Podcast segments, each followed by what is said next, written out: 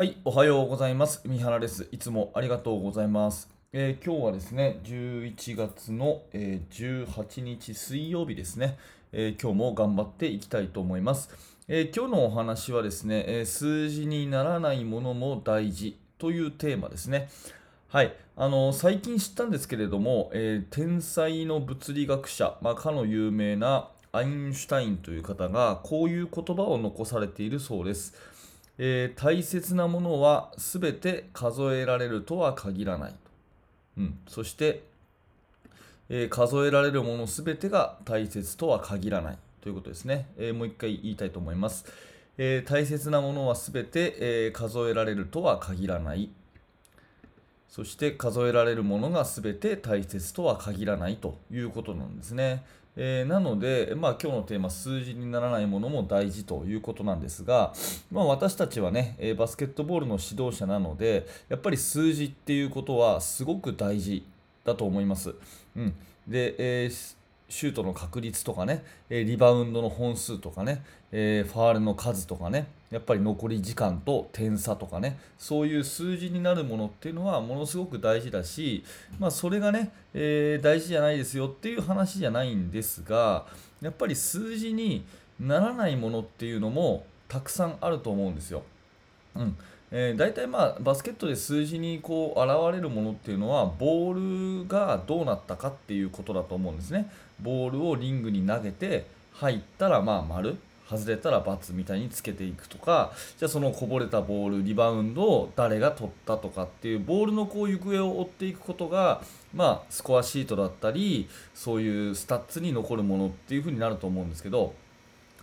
その数字にこうならないボールに、まあ、触らないプレーっていうんですかね。それをですねやっぱり大事にしていくっていうことは指導者として、えー選手を評価したり、まあ、チームのねいろんなこうことをこう見極めたりする上ですごい大事ですね、うん、例えばシュートチェックに手を挙げたかどうかとか、えーリバウンドで、えーまあ、スクリーンアウトをしたかどうかとかですね、うん、ルーズボールにどれだけこう飛び込んだかとかですね。あとは、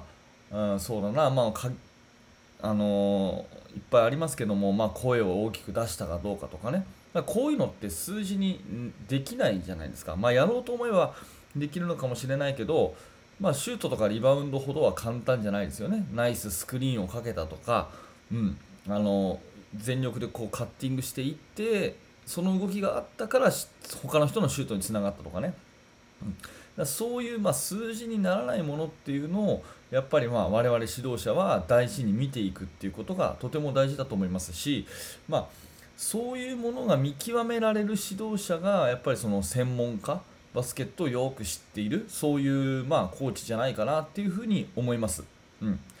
それとね、あとプレー以外のところでもやっぱり数字にならないものっていうのはすごく大事で、まあ、要は日常生活とか人間性っていうところですよね。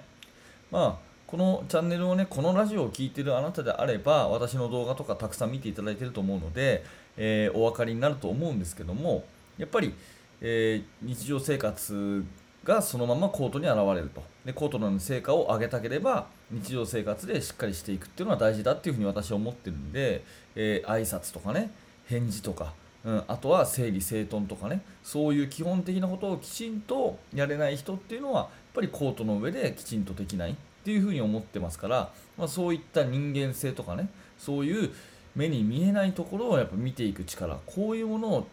あの指導者としては教えてあげる、うん、一見無駄かもしれない。直接関わらないかもしれないと思うようなところをやっぱ大事にしていく。っていうことをするとそこは最終的に数字になるものにもつながっていくっていうふうに思うんですよ。なので、えーまあ、このねアインシュタインの言葉、えー大事なのでもう一回言いますけども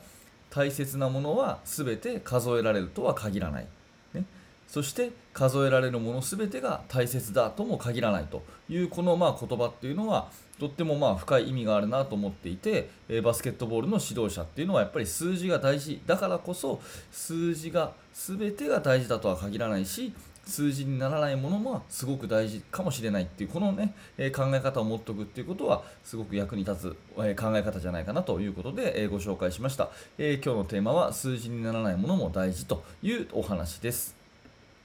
はい、ありがとうございました。えこのチャンネルではですね、えバスケットボールとか、えコーチングに関することをお話ししているラジオ番組です。えもし何らかあなたのお役に立てたのであれば、ぜひチャンネル登録をして、えまた聞いてください、えそして動画の説明欄のところにですね、ヒマラヤという、えラジオのポッドキャストのですね、リンクがあります。えヒマラヤの方のフォローもぜひよろしくお願いします。